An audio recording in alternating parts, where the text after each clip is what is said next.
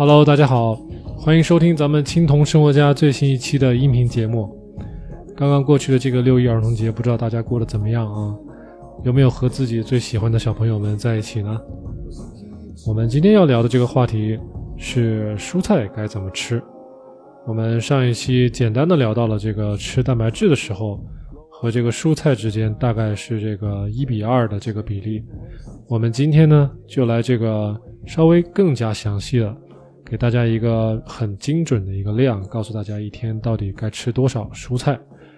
那么，在这个节目开始之前，如果这个有些朋友是第一次收听咱们的节目的话呢，那么要提醒一下大家，这个赶紧下载喜马拉雅 FM APP，然后关注咱们这个青铜生活家的节目。为什么一定要下载这个 APP 呢？告诉大家，用 APP 听咱们的音频，声音会更加清晰，音质会更好。这个谁用谁知道啊？或者呢，也可以直接登录咱们官方主页 kitocn 点 com，那里有咱们这个官方同名官方微博，还有这个同名官方这个微信公众号的连这个连接方式。好，我们现在就直接就进入主题了。呃，我们今天要讲的这个话题要分成三大块，一个是这个蔬菜为什么要要这个。多加食用啊！再一个就是说，我们到底该吃多少蔬菜？最后再跟大家聊一下这个蔬菜到底该怎么吃。那么第一部分呢，我们先说这个为什么咱们要这个吃蔬菜？因为我知道很多朋友，很多男生女生其实都不怎么爱吃蔬菜，都觉得蔬菜不好吃。这个当然是考验大家的这个厨艺的时候啊，有时候就是因为父母啊、食堂啊。这个做的菜手艺不太好，这个拿去外面餐馆，我想大家很多人都能吃得下，因为他们这个手艺好，做的好吃，是吧？实际上，这个蔬菜给大家带来的这个作用呢，就像咱们中国的这个中药一样啊。这个中药它是一种这种中草药，是一种草药。那实际上蔬菜它也是一种这个。有这个，实际上可以认为它是一种药物的作用。它这个含有大量的这个维生素，含有大量的矿物质，还有大量这个植物特有的一些化学物质，这个还有很多的这个纤维，这些东西对咱们人体都是非常有好处的。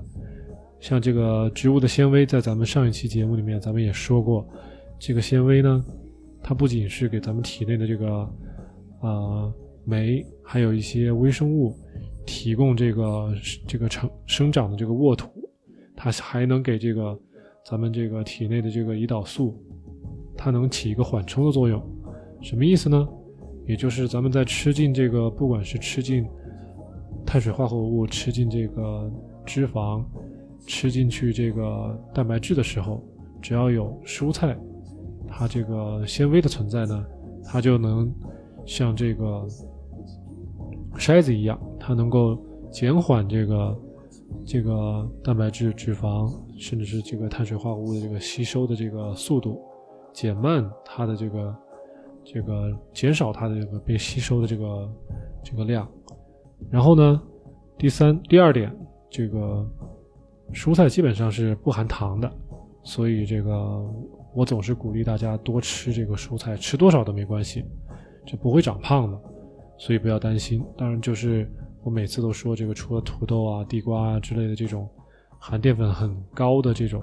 这种蔬菜，咱们把它排除在外。那个具体的，大家可以找来上面几期、上面上面两期的这个节目来听一下，特别讲这个碳水化合物的那一期。那么这个我们的身体，这个越是这个走样，越是这个就是说积劳成疾。越是说明咱们需要多吃蔬菜，越是需要多吃这个生的蔬菜，是这个样子。所以呢，这个建议就是大家这个身体走形比较厉害的这些同志们、朋友们，这个在这个平常吃饭的这个这个菜谱里面啊，把这个啊生蔬菜的这个成分给它加大一点。意思就是说呢，你要吃这个蔬菜沙拉的这个比例。要尽量多一些，而吃这种煮熟了的、炒熟了的这种蔬菜的比例呢，适适当的低一点，因为这个这个过度的这个加热呢，会减少这个蔬菜里面的这个维生素，它这个营养成分的这个含量。当然了，作为咱们这个中国人，这个我们有这个吃熟食的习惯，而且呢，即使是吃熟食，这个国外的这个科学家也都已经算过了。损耗最多也就是百分之十到百分之二十五的这个营养，啊，不算特别多，所以呢，熟食大家还是可以继续吃，只是对于这些就说有一些这个身体这个走样比较厉害的这个同志呢，建议多吃这个蔬菜沙拉，这样会更好一些，因为这个营养的这个会更多，就不需要这个你费力去吃特别特别多的这个熟食的这个蔬菜了啊。另外呢，这个第三点，这个蔬菜它里面含有大量大量的这个钾元素，而这个钠元素很少，而这个往往这个比较这个胖胖的同学们呢，这个体内往往就是细胞里面它是处于这个脱水的状态的，而这个脱水完完全是因为这个钾元素的缺乏啊，脱水并不是说你一直喝水就可以解决这个脱水的问题。脱水是因为你这个电解质，是因为你这个矿物质钾的缺乏，这个细胞它才叫缺水。有的时候呢，这个吃蔬菜得持续这个四个六个月的时间，才能让咱们这个体内的细胞里面的这个钾元素回到一个正常的水平。所以，这个大家如果已经常年这个坏习惯不喜欢吃蔬菜，那么。这个真正从现在开始，要好好的吃上几个月的这个蔬菜，坚持不懈的吃，这个才能让自己体内的这个钾元素达到一个比较正常的一个水平。在这种情况下呢，不要妄想去吃那个所谓的这个钾片啊，这种人工的这种补充剂啊，这种人工的补充剂是没有用的。所以。还有一些这个精加工的食品啊，这个这个工业处理过的这些食品啊，还有一些这个罐装的、盒装的这些食品啊，大家就尽量不要吃了啊，因为这些食品里面往往都是腌制的，或者是这个咸的，含的这个盐特别多，而这个同时含的钾元素就非常的少。如果你经常吃这种罐装的这种食品啊，特别像这种午餐肉啊。这种腌肉啊，或者是这种这种东西吃多了以后呢，它还是会让你，因为盐特别多，钾非常少，最后会让你体内这个钾还是变得失衡啊，钾还是不够，所以这个盐多了之后就会让身体这个水肿，所以大家这个一定要注意这个保持体内的这个钾元素和这个钠元素之间的这种平衡。这个不要吃太多咸的，完了你吃了很多咸的呢，还不吃蔬菜，这是要命了。这样子的话，永远体内的这个钠元素都会比钾元素多，那你永远都会这个水肿，永远都会肚子、肚子、胳膊都会积累那种一滩这个这个咕噜噜转的那种，说不清楚是脂肪还是水的那种东西。那么这个钾元素。它能干嘛？它首先一，它能够帮助这个降低体内的这个胰岛素的这个水平。这胰岛素呢是让是让我们长胖的这种荷尔蒙，所以呢，这个不吃蔬菜，产这个没办法让这个没办法让这个胰岛素降低，也就没办法减肥，是吧？第二呢，它这个钾元素能够保护咱们。身体里的这个蛋白质不被这个不被分解掉，所以大家不用担心这个这个身体上这个肌肉会被分解掉。所以很多同学在会有担心说：“哎呀，做这个生酮饮食会不会掉肌肉？”实际上，你只要保持这个大量的这个蔬菜的这个摄入，肌肉是不会掉的啊，反而会保持你的肌肉。正是因为这个大量摄取这个蔬菜的作用。第三点呢？它这个钾元素实际上是个细胞之间它这个传输神经这种，它是这种电解质传导的这种介质，所以这个，但是但是我们这个蔬菜还是要多吃。然后呢，虽然香蕉也含有很多的钾元素，但是我们最好还是从这个蔬菜中这个获取钾元素是最好的啊，因为。毕竟嘛，这个香蕉是水果里面，它还是含有很多糖的，不利于大家减肥。那我们现在就来说一下，这个到底第二个大块，我们到底该怎么吃这个蔬菜？现在这个国外的科学家已经算出来了，已经就是说我们正常的成年人一天需要四百四千到四千七百毫克的这个钾元素。那么这么多的这个钾元素。相当于七到十杯的这个沙拉，它这个杯啊，用的这个实际上就是用咱们正常人的这个手抓一把，就相当于一杯；抓个十把，就相当于十倍。所以算下来大概就是二百八十克，二百八十克换算成咱们这个中国的这个计量单位，就大概就是。五到六两的这个蔬菜，也就是是半斤多一点的蔬菜吧。每天要吃半斤多一点的蔬菜，所以咱们现在给大家定一个量啊，每天吃蔬菜，这个最好能吃半斤啊，半斤五两到六两。如果说您是这个吃一日两餐的话，那每餐吃三两蔬菜，三两蔬菜好算，因为如果说你在食堂吃这个蔬菜的话。食堂给你打一份蔬菜，大概就是一两，所以你可以吃三份蔬菜。那这样的话，三份蔬菜就够三两，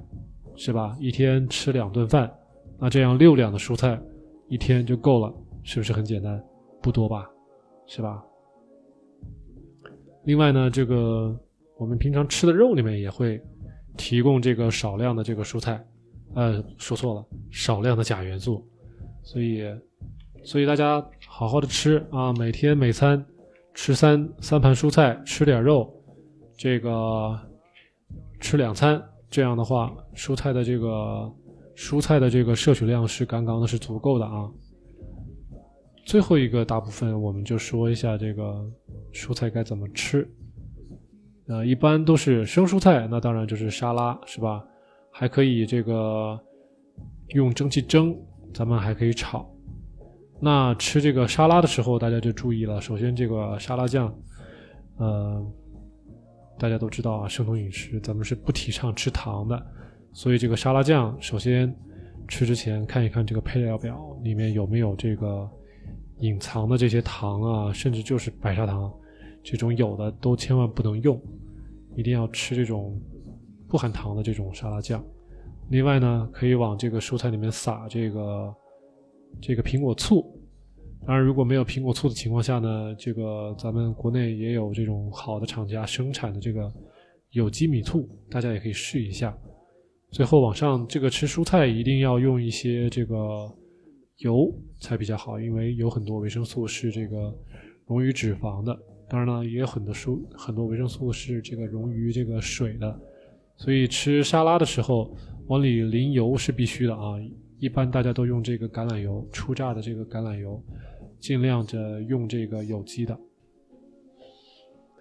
当然还有很多其他的比较好的油，大家可以自己选啊。我这只是提供一个比较容易选择的、比较容易得到的一个一个一个这个菜谱。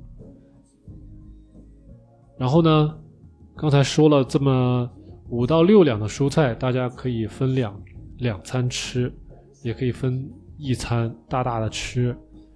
这个尽量的这个三餐，一天吃三餐呢。我们做这个生酮饮食和轻断食就比较不建议，因为三餐就根本就没有轻断食这个说法在这里面了。你因为每一餐都吃，你就没办法轻断食了。那三餐一定要吃同这个同学们，一般都是就是说，你刚刚开始生酮饮食，刚刚的还没有进入这个轻断食的这个阶段。但是呢，你可以先试着把自己的这个饮食结构调整到这个比较比较好的这种状态里面，就是多吃蔬菜，然后适量的这个蛋白质，然后一定量的这个脂肪，这个先把这个饮食的这个结构，把这个菜谱的这个结构调整好，然后你再开始做这个轻断食是没有问题的啊。这是给你进入的一个一个一个过程。好，那么这个整个三个部分就是为什么要吃蔬菜啊？吃多少蔬菜和最后怎么吃蔬菜，这个三大部分咱们就说完了。说的这个有点儿有点啰嗦。如果大家在这个听完这个音频之后，对我这个讲解有什么问题、有什么疑问的话，欢迎在这个微博和这个喜马拉雅的这个音频下面给我留言，或者是给我私信都可以啊。呃，很希望听到大家的这个反馈。嗯，如果想知道一些一些其他的一些话题的话，也可以给我留言，我会这个从大家的留言里面摘取一些比较比较这个大家多数集中关心的一些话题，我来做下一期节目。感谢大家的支持，啊，感谢大家关注 Kito CN 青铜生活家的频道，咱们下一期再见。